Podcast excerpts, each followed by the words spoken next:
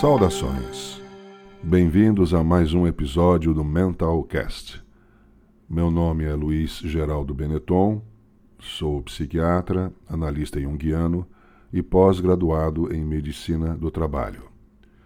O tema de hoje vai ser o velho e o novo normal. Vamos refletindo. O sofrimento emocional no ambiente de trabalho tem aumentado muito. O índice de afastamentos por afecções mentais aumentou 22% de 2019 a 2020. Quando sair a estatística de 2020 em diante, com a pandemia, a partir daquele ano, o número vai ser bem maior. A pandemia fez surgir o fenômeno. Quem já era afetado por algum distúrbio emocional piorou, e quem ainda não era ou passou a ter um distúrbio ou passou muito perto de ter um. O clima de incerteza e medo abarcou muito mais que o universo do trabalho. A quarentena levou muita gente para um sacrifício involuntário e muito acima da capacidade média de suportação. A resiliência de cada um foi acionada e posta à prova, e muitos sucumbiram, e o florescer, qual erva daninha, dos distúrbios emocionais se tornou uma pandemia paralela. Não podia ser muito diferente. A reação primeira da organização do trabalho foi estabelecer, onde pudesse, o regime de home office, acompanhado então da sobrecarga de trabalho e de descuidos ergonômicos. Estava inaugurado um novo regime, o novo normal neologismo oportunista e defensivo para atenuar e adestrar uma nova realidade bem fora do normal, fora do nicho humano e de seu habitat natural.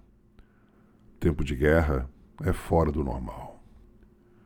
Os medos, as paranoias, as desesperanças foram consequência de um experimentar da diluição do contato humano, uma diluição da densidade do ensino e da diluição da qualidade de um trabalho além, é claro, das perdas de entes queridos.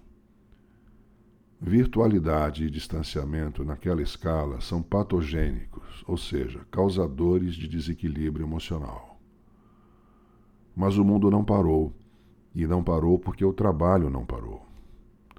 Professores, pessoal da saúde, do transporte e de tantos outros setores vitais se mantiveram trabalhando de um modo ou de outro cada lado padecendo pelas suas dificuldades próprias. Os trabalhadores presenciais pelo medo de contágio e de levar a infecção para suas casas, e o pessoal do home office pelo isolamento severo, pela sobrecarga do trabalho e pelo excesso de virtualidade. Tempos difíceis. Podemos esperar, a partir do esmorecimento da pandemia, o pipocar de casos de estresse pós-traumático, as ditas sequelas da pandemia dos distúrbios mentais.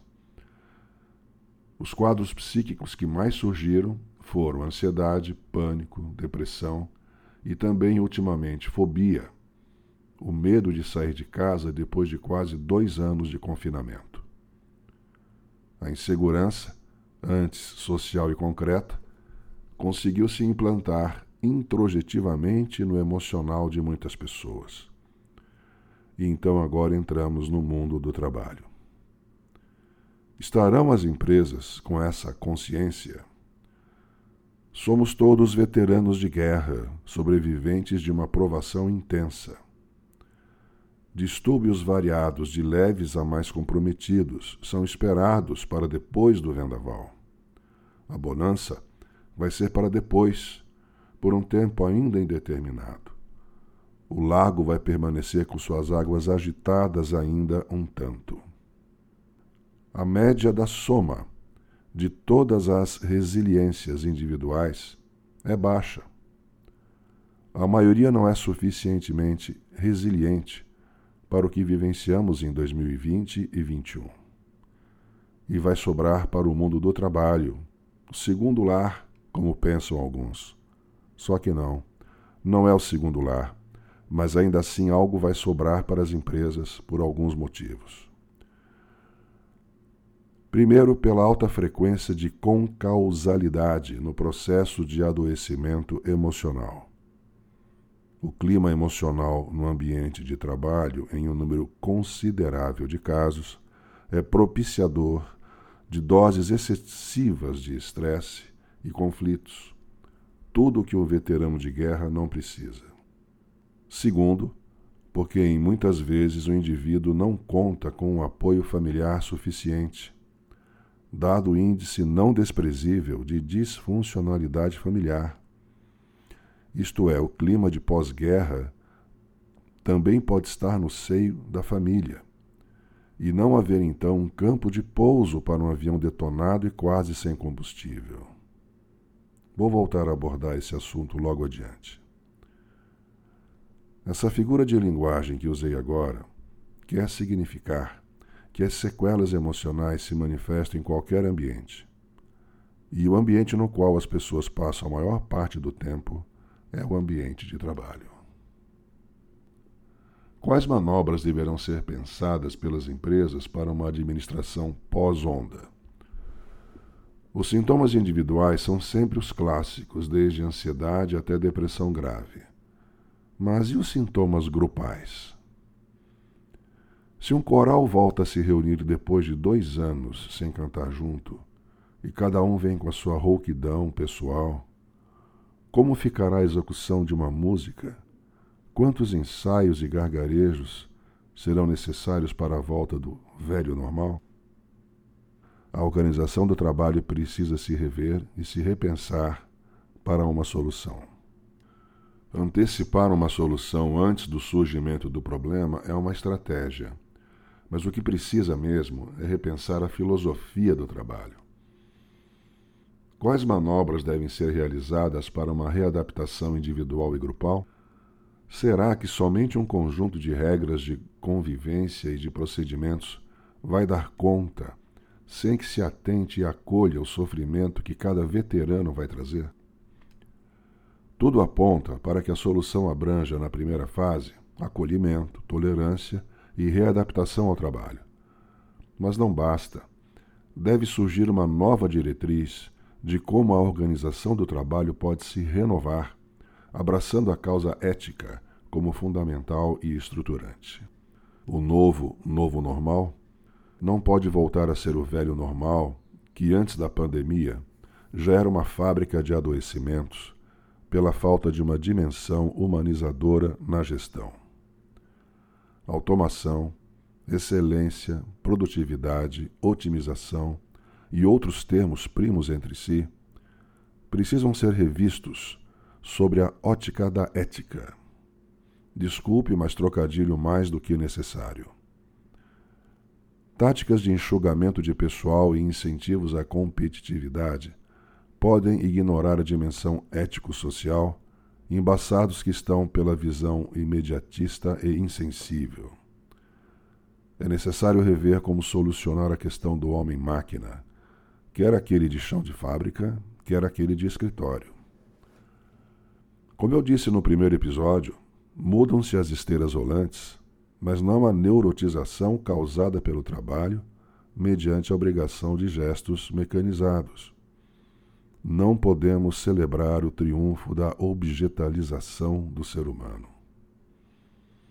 Ambientes de trabalho que praticam o sufixo des, ao desconsiderar a subjetividade da outra pessoa e desqualificar o trabalho pelo não reconhecimento, provocam o surgimento de ressentimentos que vão gerar ações defensivas e reações de contra-ataque defensivas ao trabalhador sentir o golpe da desvalorização contínua e ter a sua produtividade diminuída, e contra-ataque por pequenas atuações tipo absenteísmo e presenteísmo, isso no campo do trabalho. Essa verdadeira indigestão de pessoas, mais um trocadilho, pratica tira-ovo no próprio pé com muito esmero. E mais, a arte da dominação sutil, através de uma política de castração contínua das iniciativas pessoais, e, além disso, a instalação do assédio existencial, que é a situação extrema de domínio da consciência e do sentido do ser pelo universo do trabalho, no qual a pessoa não vê sua criatividade se expressar, resultam em um quadro de enfraquecimento da estrutura emocional do indivíduo, abrindo espaço para qualquer patologia mental. Uma subjetividade desnutrida conduz à anomia, aqui entendida como uma doença da identidade, a perda da sua densidade própria, a fragilidade do seu psiquismo, que pode atrair soluções neuróticas como droga-adição e ociosidade inútil, agora então no campo pessoal. A ausência de um suporte social e afetivo denso e eficaz, tanto provindo da família quanto do ambiente de trabalho, o sofrimento mental então se torna uma tortura, sem a chance de se tornar um processo de crescimento. Esse suporte não é só a família que deve dar. A empresa deve zelar por um ambiente suficientemente acolhedor. Não resta outra saída senão em aceitar a existência de um alto número de famílias disfuncionais. Mas não se pode passivamente suportar uma disfuncionalidade equivalente no ambiente da empresa. Empresa não é família, mas contrata quem veio de uma. No seio de uma família, quase tudo é passional, tudo é quente e movido a emoções. Vícios de relacionamento intrafamiliar são automaticamente transplantados para o ambiente de trabalho. Uma empresa sem o um mínimo de atenção para a força da passionalidade da natureza humana abre espaço e monta palco para relações tóxicas e abusos morais. Uma organização do trabalho disfuncional é uma desorganização do trabalho. A organização do trabalho não se resume a planilhas de organogramas inteligentes. Se a empresa não é uma família e também não deve ser um espaço de androides, como chegar a um termo que permita à empresa cumprir suas metas e possibilitar que seus funcionários se sintam no caminho de uma realização pessoal? As pessoas precisam expressar sua pessoalidade. As empresas podem muito bem atentar para essa dimensão do fenômeno. O ser humano não cabe numa função de trabalho. Ele é, por definição, muito maior que o espaço material e psíquico que um cargo pode oferecer. Isso de A a Z, isto é, da posição mais humilde até mais importante na empresa. O ser humano precisa de um espaço material, temporal e psíquico para complementar a sua realização como pessoa. Responda. Um funcionário, qualquer que seja o nível hierárquico, que esteja mais realizado como pessoa, respeitando os limites éticos, poderia produzir melhor? Pense nisso. E você que trabalha com gestão de pessoas e recursos humanos e está interessado em refletir sobre o universo de trabalho pelo qual é responsável e gostaria de entrar em contato comigo, Seja bem-vindo. Envie sua mensagem pelo e-mail contato@mentalcast.com.br.